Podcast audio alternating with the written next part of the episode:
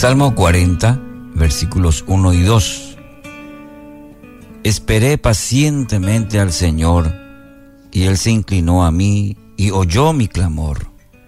Me sacó del hoyo de la destrucción, del lodo cenagoso. Asentó mis pies sobre una roca y afirmó mis pasos. Es una es un interesante contraste aquí en esta que nos presenta el salmista en esta imagen. Describe el lugar donde se encontraba, como por ejemplo ahí cita el hoyo de la destrucción, el lodo cenagoso. Interesante la frase. En la nueva traducción viviente lo traduce el foso de la desesperación. La característica del lodo, del fango, ese fango pegajoso, va de la mano de la sensación de desesperación. Quien ha caminado alguna vez por un sendero saturado por las lluvias o intentado de repente atravesar una zona pantanosa, conoce de esto. Eh, ahí por el Chaco, de repente los amigos conocen muy bien el, fan, el, lo fangoso, el pantano, lo trabajoso que es avanzar, ¿verdad? Cuando hay lodo.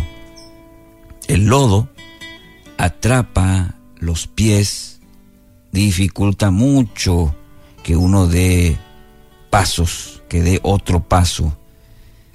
Y cuanto más interesante es que cuando uno intenta eh, avanzar, uno lucha por quitar los pies de ese de ese lodo, los pies del lugar, más pareciera succionar el barro como si uno estuviese poseído de una fuerza que intenta tragarse a la víctima que ha atrapado. Y es esta la sensación de estar atrapado en el lodo que provoca una absoluta impotencia. Pareciera que uno está destinado a quedarse en ese pantano para siempre.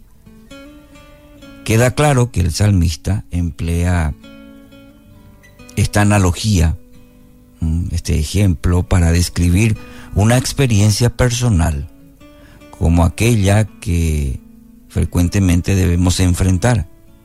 Él se sentía agobiado por la inmensidad de la situación que lo desafiaba sabía que sus mejores esfuerzos no lo iban a ayudar a librarse de la quizás compleja situación en el que, en el que estaba atravesando. No describe la Biblia, pero sí nos, nos enseña, nos ilustra, nos muestra que era una situación compleja, difícil para el salmista. Eh, hay algunas circunstancias que no ceden, aun cuando libramos todas nuestras fuerzas, todo esfuerzo que hacemos y no, no cambia la situación. El salmista se abstuvo de recorrer ese camino, de esforzarse, de luchar, de, tratar de cambiar con su eh, propia fuerza. Tampoco, por otro lado, permitió que la resignación se adueñara de él. No dijo, bueno, o más. Y se dejó estar. Tampoco eso. ¿Qué, eh, vemos en este pasaje que escogió? Escogió una alternativa que marcó un fuerte contraste con la persona que lucha hasta el agotamiento. Optó por esperar pacientemente en el Señor. Querido oyente, esta actitud de espera no es pasiva, está acompañada del clamor insistente del que pide socorro, pero está construida sobre la inamovible convicción de que solamente Dios lo puede sacar de la situación en la que se encuentra.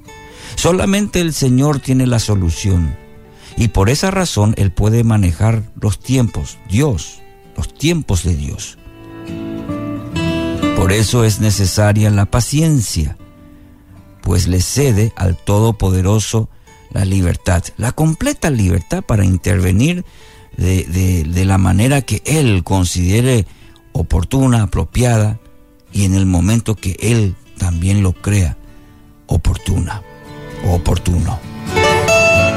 La paciente espera del salmista recibe su recompensa.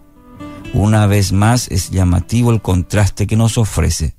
La inestabilidad del lodo se ve reemplazado ahora por, el, por la bienvenida de la roca. La firmeza de la roca. Allí esta fatigada víctima encuentra el descanso y encuentra la seguridad que hasta ahora eh, no lo encontraba. Cuando la vida se complica, la respuesta natural es la desesperación.